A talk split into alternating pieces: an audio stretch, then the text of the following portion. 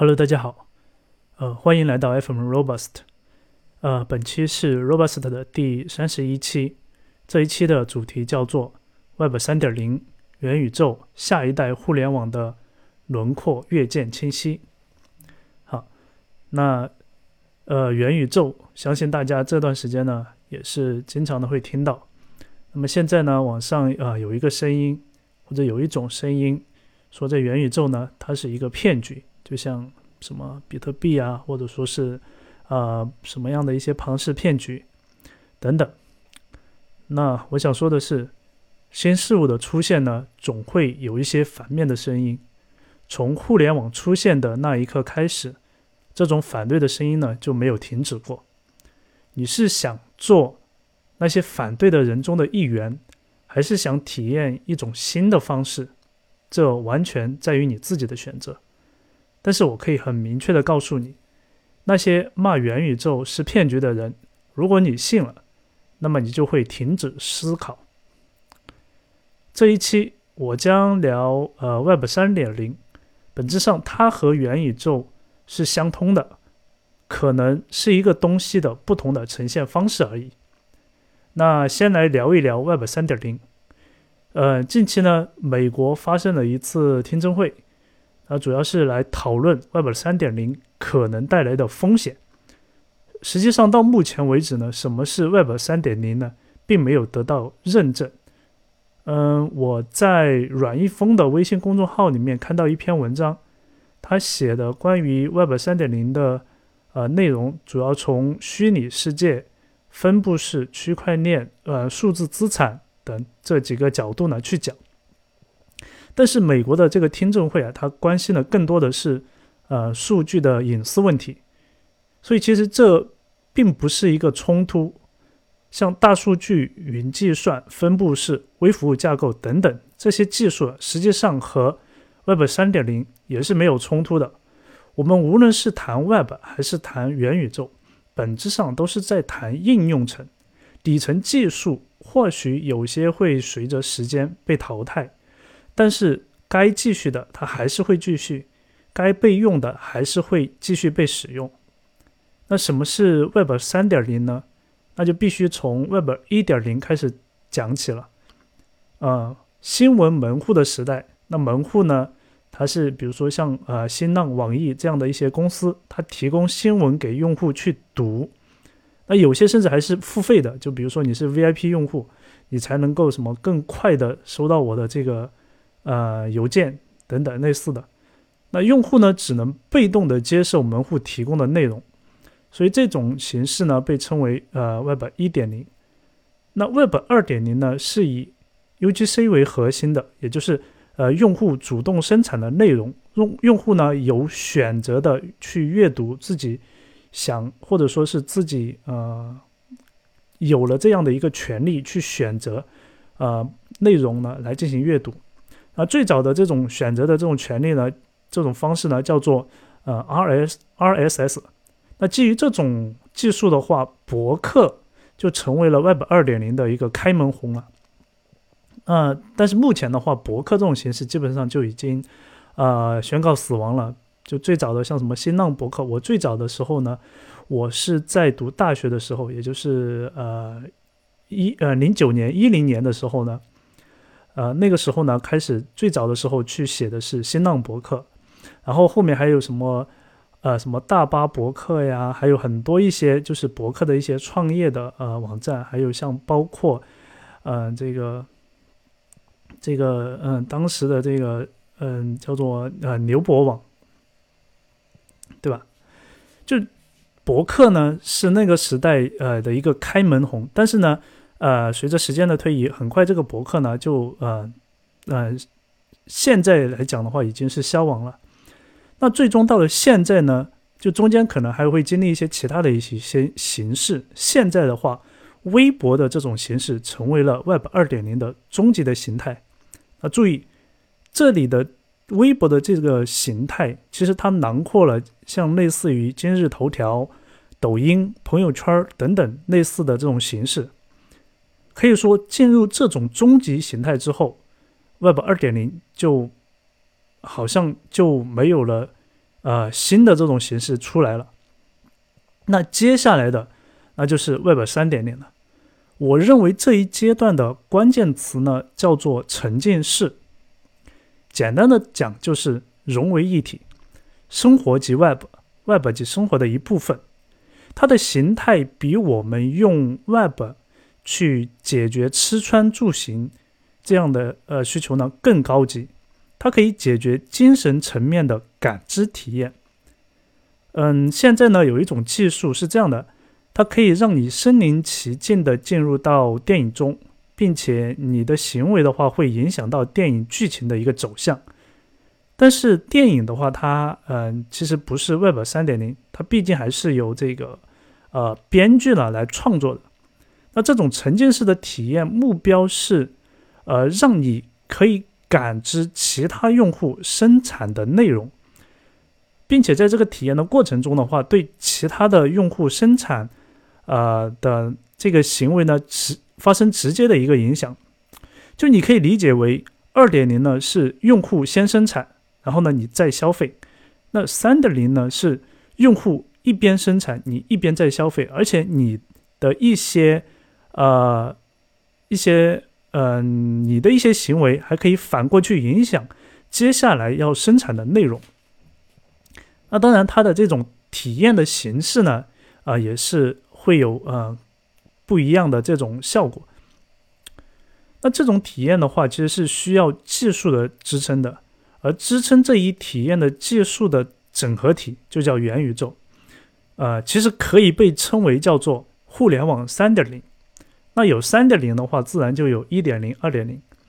其实一点零呢，就是上世纪九十年代开始的这种互联网时代。二点零呢，就是本世纪初开始的移动互联网时代，而三点零的话，就是在本世纪的二十到三十年代开始的这种元宇宙的时代。那互联网本身呢，它是一系列技术、理念、理论，还有各种啊这种啊已有的产品、商业形态等等的统一体。不是某一个单纯的技术点，或者说是一个组织或者什么样的。虽然互联网到目前呢也就发展了几十年，但是你可以很明显的感觉到，就每隔二十年左右，那就是一个大的代际。在这个过程里面呢，每隔五年左右就是一个小的代际，每一个代际都会有标志性的技术的突破，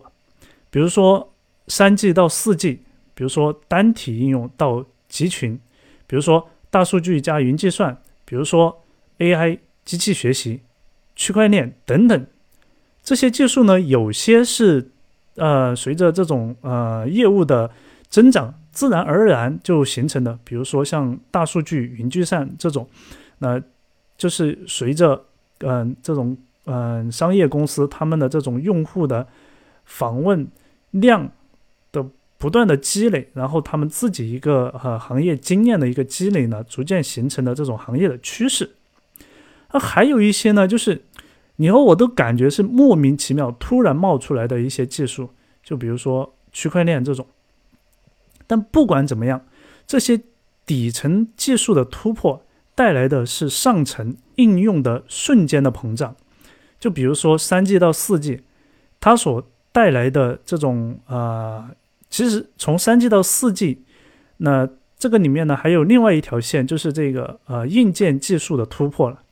硬件技术的突破呢又有两条线索，一条呢是新的硬件技术的呃硬件架构的研发的成功，就比如说 GPU，比如说呃这个芯片的这个架构等等，而另一条呢是成本的急剧下降。这个也是非常关键的一个方面，就不管哪一方面，你会发现，没有一次这种，呃，代际的变迁的话，它会带来，虽然它会，就是它有可能会让我们的生活发生翻天覆地的变化。以，比如说，嗯，移动互联网，它让我们的生活发生了翻天覆地的变化。我们现在连吃饭都可以。自己不用动手，手机上点一点就可以送过来，这样。但是呢，在思想层面，它并没有带来一个大的签跃。我们精神层面的东西实际上改变的并不多。嗯，在《三体》这一部小说中呢，呃，叶文洁让罗辑呢去做学问，罗辑说不知道我要做什么，那叶文洁呢就给他写下了三条定律，让他去开创了一门叫做呃宇宙人文学，好像是叫宇宙人文学这样的一呃一门新的学科。那整个世界上就只有他一个人在研究，然后呢，他还做成了博士。我讲这个是呃，为什么呢？我讲这个其实是想要说，定律是一切规律的基础，是衍生出全部规律的原始起点。也就是说，一门学科它之所以能够成为一门学科，它的最初最初的那个起点，其实是就像前面所讲的叶文洁他所。给出来的三条定律，而这三条定律其实有可能它是一个假设，它并不是说我真的这三条定律是完完全全的是真理，它有可能是假设。那元宇宙的世界不需要太多的定律，从真实的世界搬迁一些层次比较高的定律过去就可以了。所有的一切都是基于这一些定律呢衍生的。所以，我们很难分清楚，我们所谓的真实世界是否本身就是一个元宇宙呢？好，我们不去谈这个比较高的这种就是哲学层面的思考啊。我们回到嗯，这个元宇宙本身的一些呃叫做什么产品形态上面来讲，假如说我们是一个普通的用户，那我们要。我们去参与元宇宙的形式或者心态是什么呢？目前呢，呃，市面上有两种回答，一种呢是元宇宙成为人体的虚，呃，是成为呃人体在虚拟世界的一种延伸；另一种呢是用户在元宇宙获得自有价值。嗯。那这里呢，再展开的讲一下，就是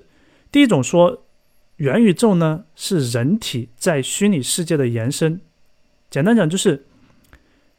前面所讲的嘛，就是你人在真实的世界，你有自己的肉体，那你的你在虚拟世界呢也有一个你，那你的呃你在真实世界和在虚拟世界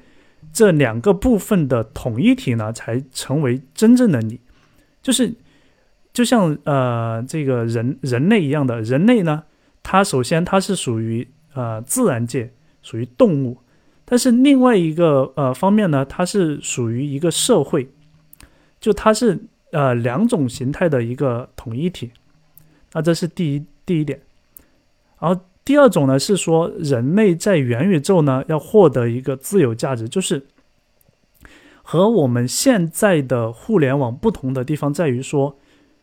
用户他进入元宇宙以后，他不是说我去进行一个消费，而是去实现自我价值。就马斯洛的这个需求层次，不是讲最高的这个层次叫做实现自我价值的需需要吗？所以。用户在进入元宇宙的时候，他的一个心态是去说，是去呃获得自由价值。但呃，我这里讲到的这两种呢，都是呃目前在呃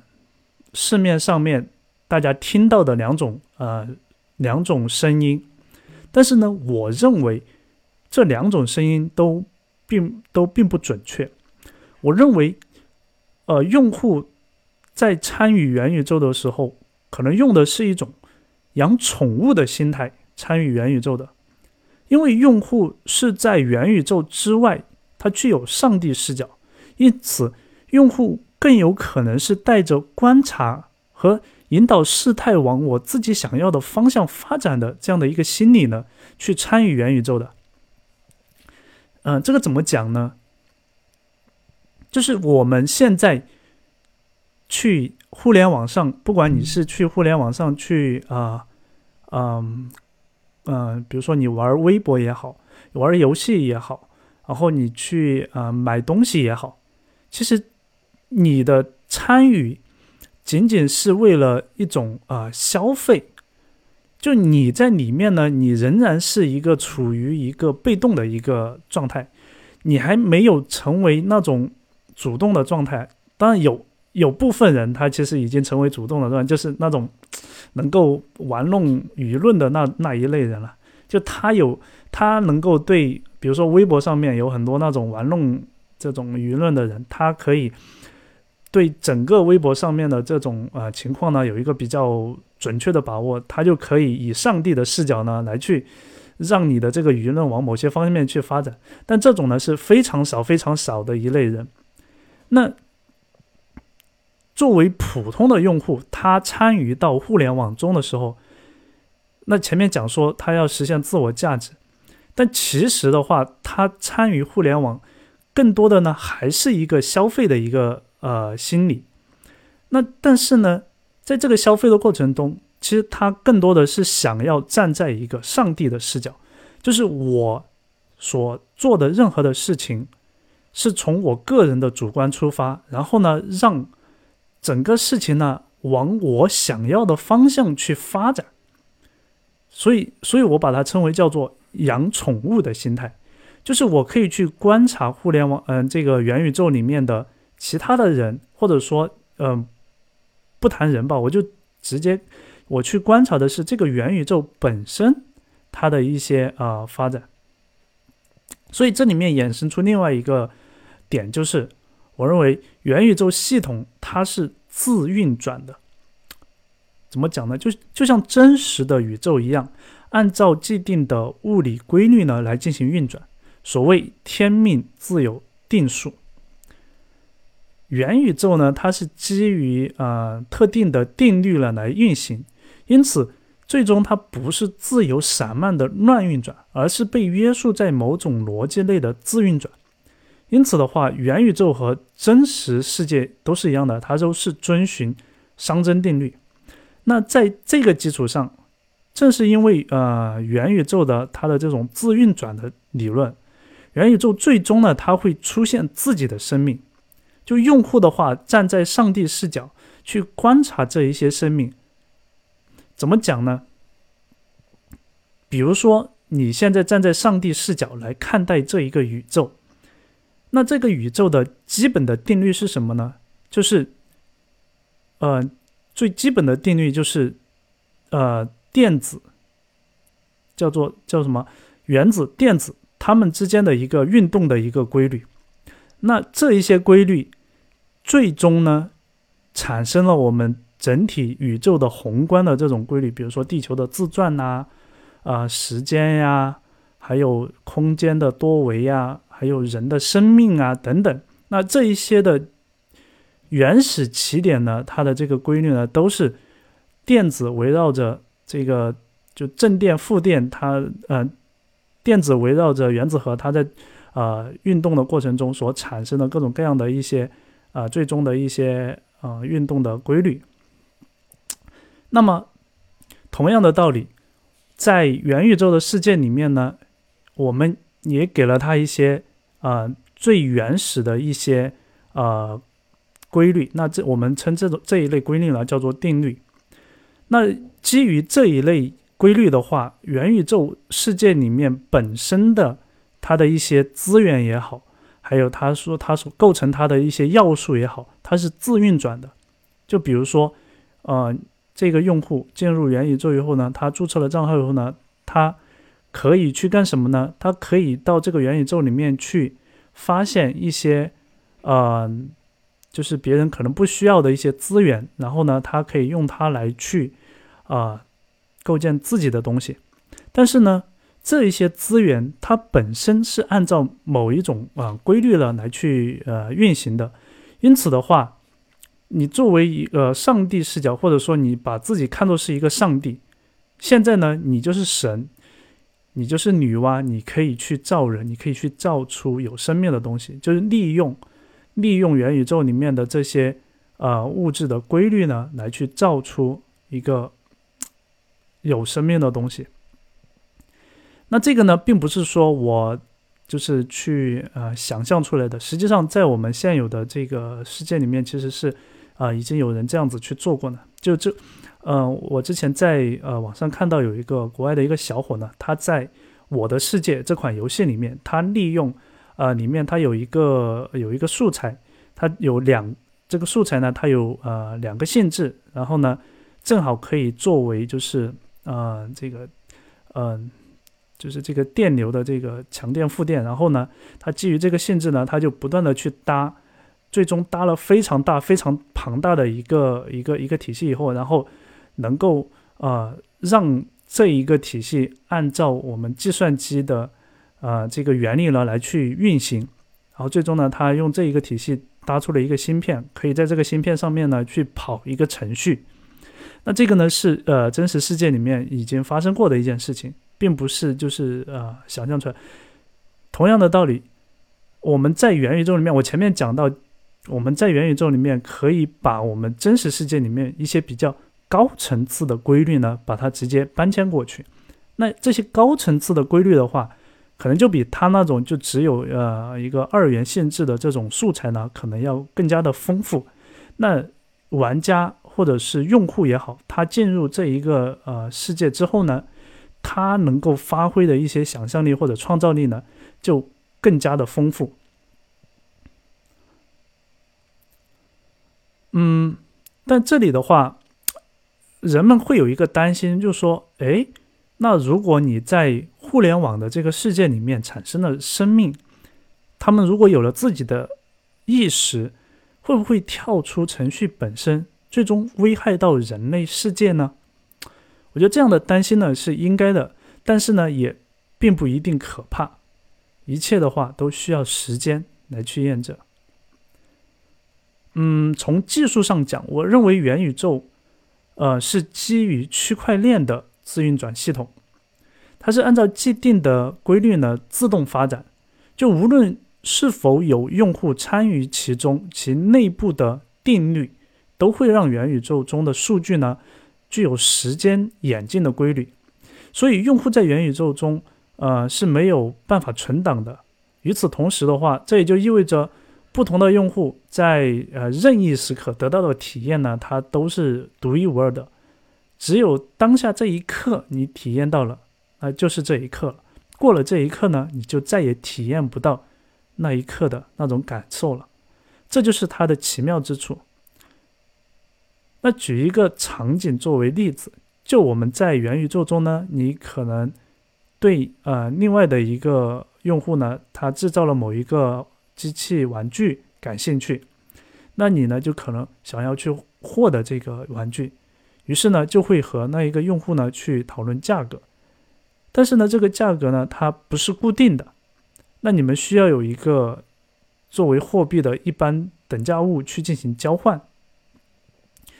那这里面的话，其实你们是通过某一些机制呢，最终来决定的。这也就意味着，在元宇宙的世界里呢，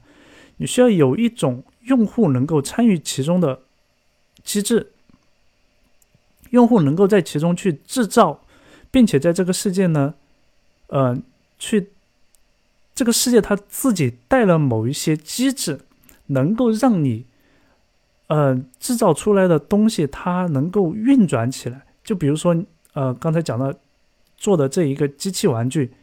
那这一个机器玩具它是可以动的。它为什么可以动呢？因为我们的在这个系统一开始的时候呢，给它设定了一些规律，然后这些规律是导致每一种素材它产生不同效果的这样的一个呃一个一个最终的决定因素。那正是因为这些素材有不同的效果，所以你就可以用不同的素材组装起来以后，哎，得到一个机器玩具。而这个机器玩具它还是就像我们现实中我们的这种乐高的这种玩具一样，它还是可以扭动啊或者怎么样的。那所以现在所有现在所有的这些有实力的公司呢，都在探索元宇宙，但这里有一个问题，就是这些探索呢。大部分都停留在应用层面，例如，大家都在开发元宇宙的游戏，但是实际上的话，硬件基础条件还不成熟。就 Facebook 呢，它改名为 Meta，但本质上它还是一家应用开发公司，甚至连软件开发都算不上，还是应用开发。它是一家开发提供给用户进行消费的应用的公司。如果 Meta 没有做这方面的转型的话，没有在硬件上投入，那么最后其实还是得不到我们真正的元宇宙。互联网的迭代的话，是需要硬件产品的创新的。这里的硬件产品不是指硬件技术啊，不是指什么芯片呀、存储啊等等这些技术，而是指可以成本比较低的大众化消费的产品。就就比如说个人电脑 PC，开启的是互联网的时代；iPhone 为代表的智能手机呢，开启的是移动互联网的时代。那必须要有一个。消费性的产品呢，作为硬件载体来承载互联网的代际的签约。我之前讲，就在呃很早的这个 Robust 的节目里面呢，我讲到说，苹果公司它现在在呃，就它之前透露消息出来讲说，在 VR 产品上呢，啊，它有投入。那当时呢，我我觉得说，如果苹果它在呃那之后，嗯。发布了体验非常好的 VR 产品，那 OK，我觉得这个时代来了。但就目前来看的话，人就苹果仍然没有发布 VR 产品的一个计划或者预期，所以我可以肯定 VR 产品实际上已经失败了，并不是说这个产品它不能用了，而是说它没有办法做到低成本的大众型消费性。产品，它就没有办法做到像 iPhone 一样支撑起，呃，消费性大众产品的这种可能性。那相反呢，我认为头戴式 VR 产品呢，它不是呃元宇宙的这种硬载载体。那什么呢？什么东西是呢？我觉得像汽车，就现在这种啊电动汽车，或者类似的具有密闭性空间的电子产品。却很有可能成为元宇宙的硬件入口，所以现在你会发现，呃，买汽车会逐渐的像买手机一样普遍，但这个汽车啊，它其实还有还有可能会有变种啊，不，嗯，不一定是我们现在的这种啊轿车的这种形态，就以后会有什么样的一个形态，其实呃很难讲，但是呢。我觉得是类似的这种形态的电子产品，有可能会成为元宇宙的硬件入口，而且是相对来说，我觉得会比 VR 的那种体验呢会更好。那最后，为什么元宇宙一定会到来？因为这个真实的世界是基于某些定律自运转的。但这里你想的可能会有点后怕，但是我我前面也讲了，并不一定可怕。互联网发展经历了一点零、二点零，不可能停下来不发展了。但是呢，你现在回头去想，你会发现，从二零一四年之后，互联网的发展好像就在收敛。就这几年，你感觉就好像已经感受不到有什么突然的。具有颠覆性的创意性的产品呢，突然出现在视野里，就即便像是抖音这样的全民应用，本质上的话，就你，你，你现在你自己都能感觉到，本质上它好像并没有什么新意，只是说在呃某种形式上面、某种运营上面呢，有了一个新的一种方式，那。这虽然和国际的形势的话，其实也有一定的关系了。就这几，特别是这个呃，一零年的后期到现在啊，这几年国际形势的变化呢，也是非常的不稳定。但这并不意味着互联网它停止发展了。你要这样想，你再去就是从这个社会的宏观去想，无论是商业公司也好，还是消费者也好，都有一种冲动。商业公司呢需要扩张，通过找到元宇宙的船票来让自己生存下去。所以为什么 Facebook 它要改名，对吧？而消费者他一定是需要找到新的方式呢，来去避开喧嚣。这里的避开喧嚣，比如说微信，比如说淘宝，他要获得新的信仰。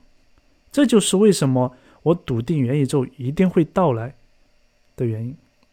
不过这只是一个时间的问题。嗯，好了，那今天的。咱们 Robust 呢就聊到这里，呃，如果你对我们 Robust 感兴趣的话，可以关注我，可以关注我的个人微信公众号三 W 糖霜 Net CN，你可以关注这一个账号呢，来到公众号和我去进行呃沟通交流。好，那我们这一期的节目到这里，下一次再见，拜拜。